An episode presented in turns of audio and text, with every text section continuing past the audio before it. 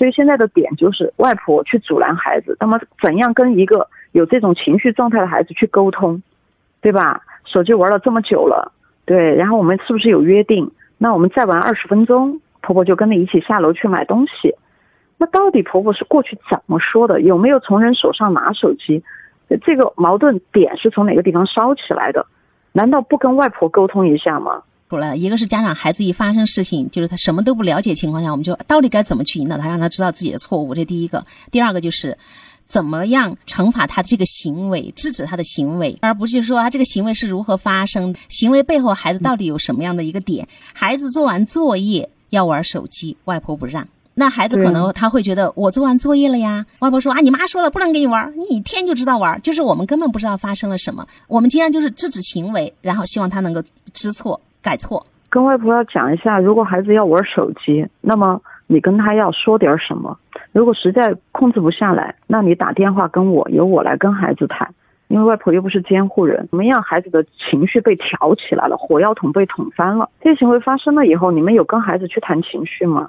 对吧？你当时的情绪、你的感受，想玩手机，作业都写完了还不准你玩，然后婆婆还唠叨叨叨的说了一大堆，你当时就很烦躁了，所以你就很不舒服了，要把这个情绪谈一谈。那以后遇到这种情况怎么办呢？特别生气了，然后你就跟妈妈打电话呀。如果妈妈在忙没有接到你的电话，那你回房间去玩一会儿你的什么拼图，这个都是可以谈的嘛。就是你的盛怒起来的那一瞬间可以做些什么。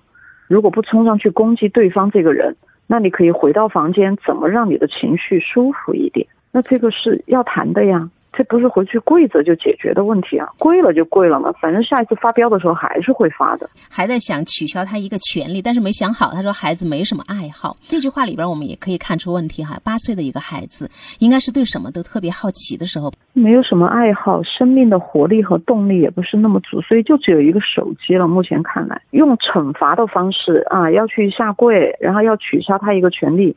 反正就是去惩罚孩子的这一个行为，对。但是孩子的任何一个问题行为的背后都有一个正向动机，你又看不见，你又不去放大这个点，你就只去放大他不好的那个点，就惩戒、惩戒再惩戒。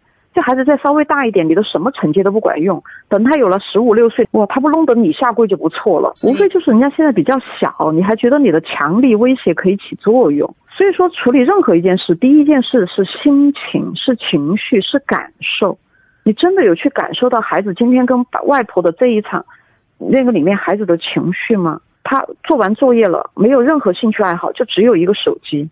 那外婆在家里有跟他去做什么呢？来，婆婆跟你一起玩一个老游戏，是我们小时候玩过的。那你不我不知道吗？你打沙包、抓沙包啊，弹弓啊，或者有吗？嗯。以前小孩我们做完作业就院子里一起玩了，现在没有啊院子啊，那就只有你们家里的这些人都变成小伙伴啊。那孩子作业写完了，那我们俩来下五子棋吧，那我们俩来挑小棒吧，我们在家里弹弹子吧。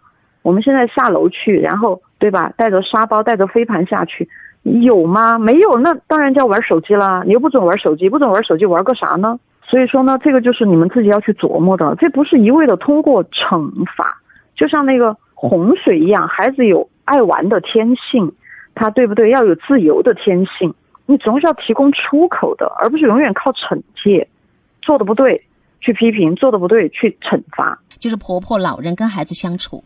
他能不能跟孩子在做完作业之后，好玩的东西等着孩子？就婆婆可以跟孩子玩到一起。如果婆婆没有这个功能，就是唠叨制止你不要玩这个，不要玩那个。你妈也说了，叫你不少玩手机，你这个眼睛怎么怎么样？我们可以看这个孩子除了作业就只有手机的话，其实后面还挺麻烦的。爸爸妈妈不能缺席啊，在早期啊，我们的这个高质量的陪伴，你不去建构现实生活中真实生活当中，让孩子感受到哇是如此的有意义的话。